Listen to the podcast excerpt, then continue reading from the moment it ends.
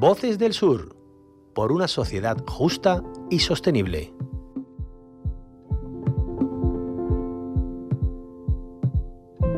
No tiene manos para curar heridas, no tiene piernas para cruzar la vida, no Como cada martes, abrimos un espacio para hablar y reflexionar sobre la inmigración en Andalucía.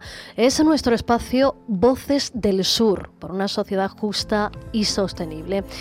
Isidra Gil, de origen dominicano y con formación en producción radiofónica, es hoy parte de la red de reporteros populares de la onda local de Andalucía.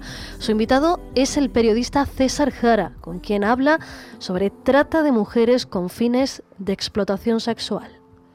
Hoy en Voces del Sur, por una sociedad justa, sostenible, contamos con la presencia de César Jara, periodista, ha trabajado y colaborado durante más de 45 años en prensa, radio, televisión, agencias de noticias y consultorías de comunicación en medios como F, Tribuna, La Tarde, Tiempo, COPE, Rivera TV, Dafor, Informatiu, Radio Express Valencia, Ser en Radio Actualidad, entre otros muchos más, desde redactor hasta director, fundamentalmente en la información política, cultural o económica, habiendo formado parte varias veces de equipos de investigación periodística autor de las novelas Esclavas de la Noche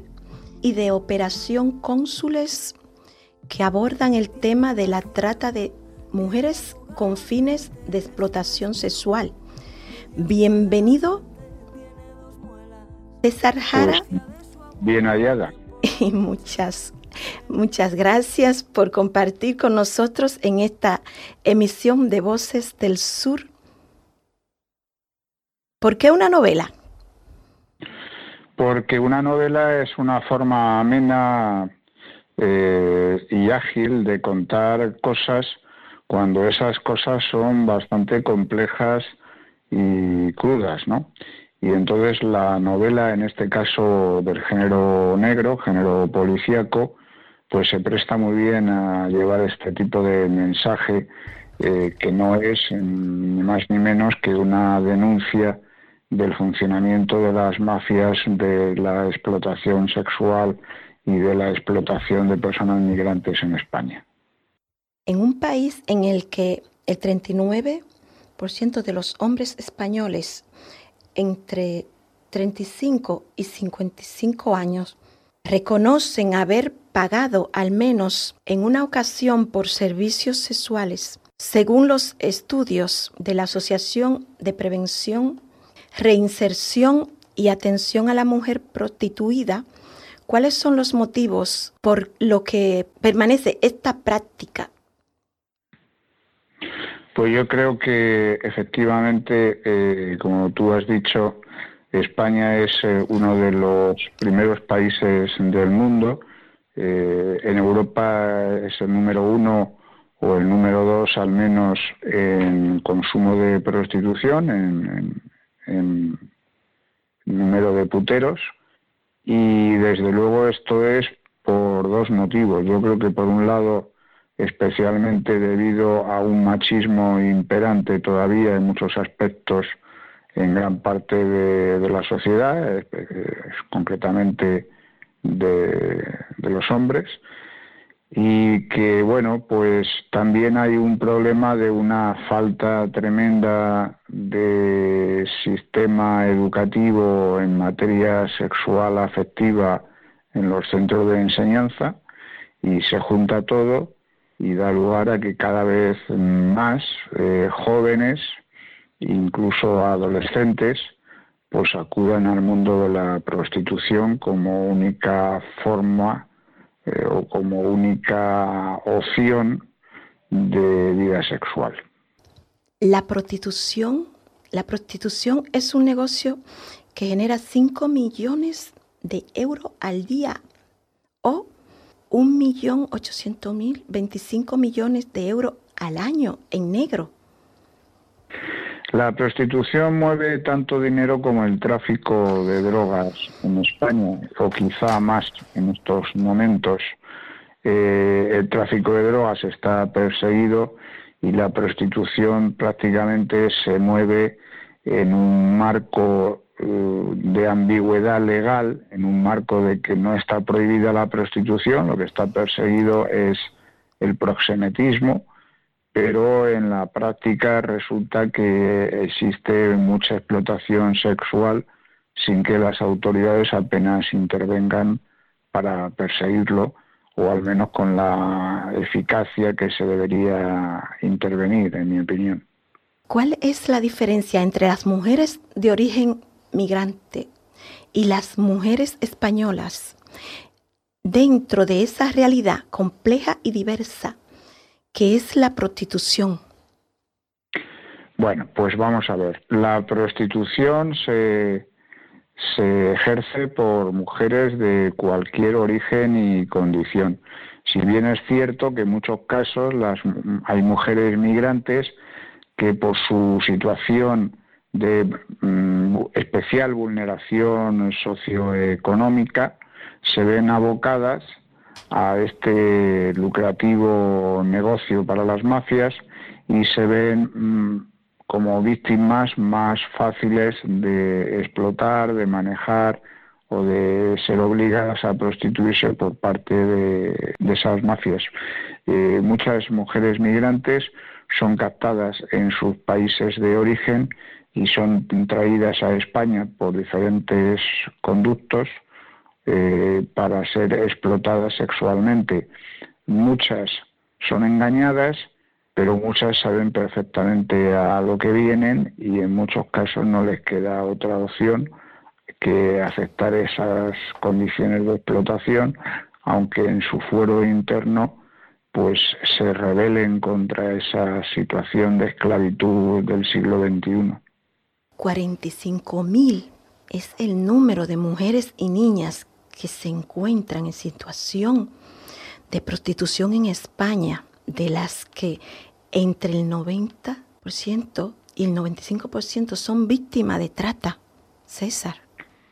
Sí, eh, no hay cifras muy exactas sobre la prostitución en general y en particular sobre el número de mujeres prostituidas, pero sí entre 45, 50 mil, 60 mil se estima por diversas fuentes que es el número de mujeres explotadas sexualmente en España y el 95% de ellas, como he dicho en alguna ocasión en otros medios de comunicación, es obligada de una u otra forma a prostituirse, bien sea por coacción física, por malos tratos, por amenazas de muerte, por palizas, por extorsiones o bien porque se amenaza a la integridad física de sus familiares más mm, directos y queridos.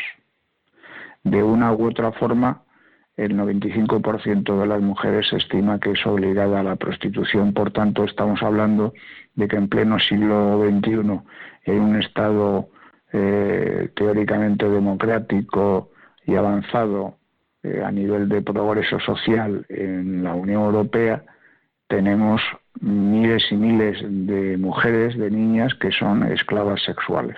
Y esto es inadmisible en términos de justicia social, en términos democráticos y en términos de principios éticos. Qué pena es esa. Estamos hablando de, de humano, de la, que estamos hablando de personas, en fin. Pero el mercado ilícito César, se estima en 32 billones de dólares, según informa la iniciativa global contra la trata de personas, de las ganancias globales que se mueven detrás del mercado ilícito de la trata de personas. Un millón, un millón 300 billones de dólares. El, como he dicho antes, el negocio de la prostitución mueve tanto más dinero que el negocio de, las drogas y, mueve bastante en proporción, por ejemplo, al negocio del tráfico de armas. Así es, España se ha convertido en los últimos años en un paraíso para las mafias de la prostitución. Como decía anteriormente, no tenemos una ley como existe en otros países, por ejemplo, en Francia o en los países eh, nórdicos de Europa, una ley que prohíba el ejercicio de la prostitución, que persiga la trata de mujeres y que persiga y sancione a los prosenetas y a los clientes, a los puteros y eso hace que España se haya convertido en el paraíso de las mafias en este momento. Qué pena, qué pena es César, pero bueno, las leyes, las leyes, a ver, ¿cuándo terminan de hacen su función las leyes? Bueno, hay un proyecto de ley remitido al Congreso por el Grupo Parlamentario del Partido Socialista que esperemos que a la vuelta de las vacaciones parlamentarias a principios de septiembre se ha de empezar a tramitar y vamos a ver cuál es la respuesta de los diferentes partidos en el Congreso y en el Senado al respecto de este proyecto de ley integral de la abolición de la prostitución. Yo espero que salga adelante de una u otra manera y que por fin se puedan cerrar en el plazo más corto de tiempo posible los burdeles, perseguir a las mafias, dar opciones a las mujeres para una vida eh, social y económica en dignidad y que se persiga y se sancione a los clientes, a los puteros. Claro. ¿Posibles soluciones? Pues posibles soluciones, mm, tengo que hacer hincapié, lo dije al principio, en que necesitamos que en el sistema educativo español exista una materia en el currículum escolar, una asignatura obligada y evaluada de educación sexual y afectiva. Eso sería importantísimo, fundamental, para evitar que nuevos adolescentes y nuevos jóvenes sigan incorporándose al mercado de la prostitución. Y por otro lado, como acabo de decir anteriormente, la persecución con la ley en la mano, de los explotadores y de los puteros y del cierre eh, inmediato de todos los prostíbulos que hay en el país. Pero claro, también todo depende de esas opciones que se den a las mujeres que muchas veces, como he señalado, se ven abocadas a ejercer la prostitución por una falta de opciones eh, económicas y sociales. Claro. Pues antes de darle las gracias, quiero que usted, que usted nos diga dónde podemos, una preguntita, dónde podemos adquirir sus libros. Bueno, pues en cualquier librería se puede solicitar eh, la novela Operación Cónsules, que es la, segunda, la más reciente. La primera, Esclavas de la Noche, está agotada pero eh, quizá a través de, la página web de, Ediciones Atlantis también se puede solicitar eh, con toda tranquilidad la novela Operación Cónsules, que permíteme que diga que es un relato de hechos reales que sucedieron, que conocí y que investigué como periodista hace algunos años en Madrid.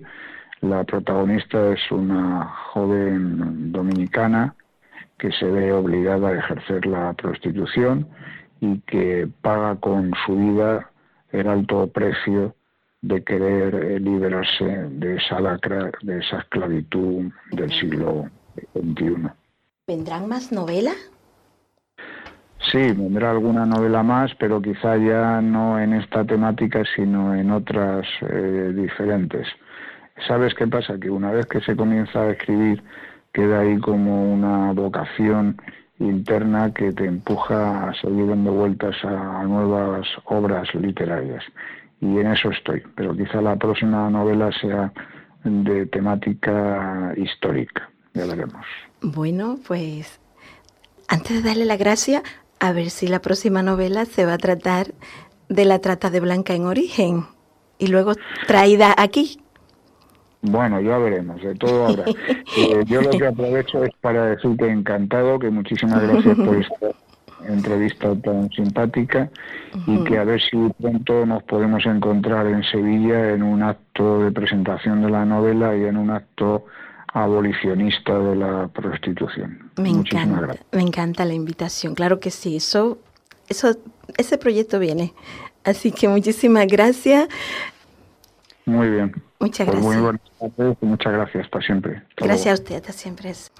Ahora vamos a contar con el testimonio de, de María sobre la trata de Blanca, que en la actualidad no hemos tenido conocimiento hasta hace unos cuantos meses. Así que bienvenida María y, y nada, adelante cariño.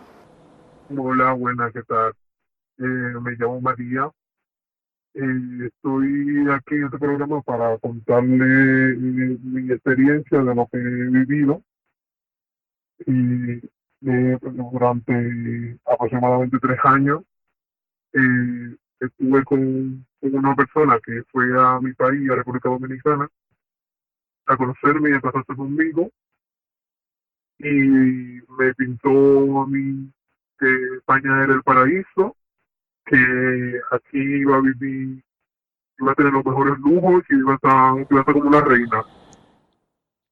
Y resulta que cuando eh, llego aquí, me encuentro que todo ese sueño que me había pintado era todo una falsa, ya que esta persona lo que hacía era que me maltrataba, me tenía como si fuera su esclava, pues yo era como si fuera su sirvienta, tenía que hacer lo que él dijera, comer lo que él dijera, y realmente estaba manipulada por esta persona y me hizo pasar un verdadero infierno no me dejaba contactar con muchas personas, por ejemplo, no podía tener amigas, y si tenía alguna amiga tenía que ir a mi casa directamente, no podía ir a visitar a nadie. Y así durante tres años hasta que en una oportunidad que me pude escapar, eh, conocí a una persona que me orientó y, y pude ir, me llegó esa persona, tuve una niña y nada, y la, la niña, eh, también a la niña la maltrataba, a pesar de que era su propia hija, la maltrataba también. Y nosotros decidimos, decidí de poner una denuncia y me fui de, de casa.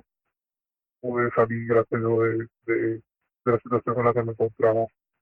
María, en la actualidad, ¿tiene contacto con esa persona o con la niña? No, la verdad, ahora mismo esta persona tiene una orden de alejamiento, no se puede acercar a la niña y no, no tiene ningún contacto conmigo. Ya todo se habla a través de abogados y eso, pero no tiene ningún contacto conmigo. O sea, que tú no viniste aquí de tu cuenta.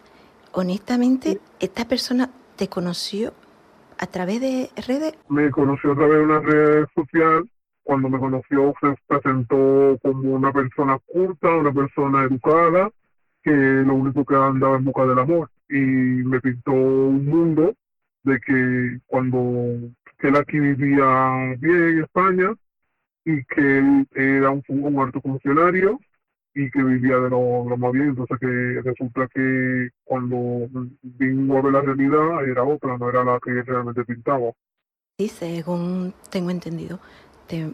Claro, yo me enamoré de él, yo en verdad con él, él tenía en total cinco años, lo que tres años fue ya cuando llegué aquí, pero en verdad cinco años estuve con él.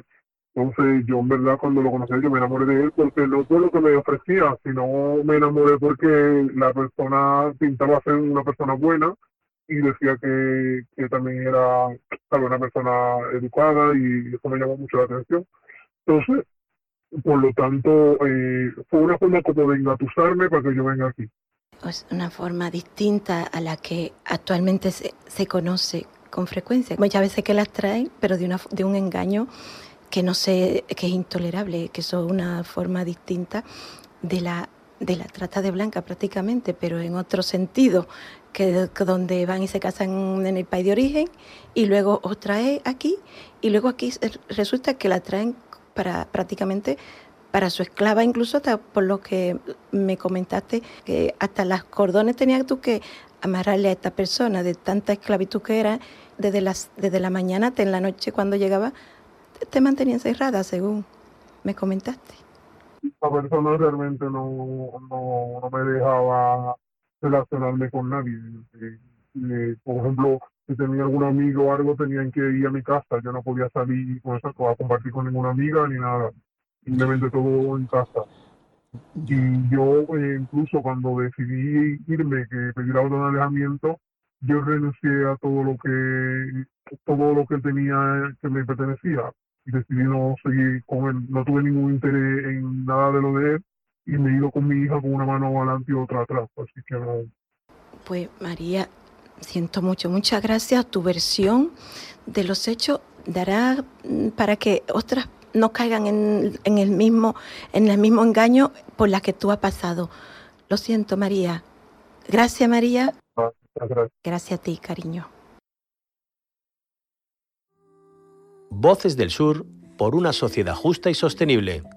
Un proyecto impulsado por EMA RTV y financiado por la Delegación de Cooperación al Desarrollo del Ayuntamiento de Sevilla. No tenía nombre, no tenía edad, llevaba los años de la libertad. Caía la guerra con toda su fuerza, mientras mi madre cruzaba esta tierra. Antes que el mundo fuera de piedra, antes que los muros fueran vergüenza, antes que el cielo llorara sin tregua y el piso gritara. Por las mil muertes, hermana, amiga y compañera, atravesando lejana frontera. Pero la vida jamás se destierra, siempre se lleva donde se quiera. Plantar un mundo con miles de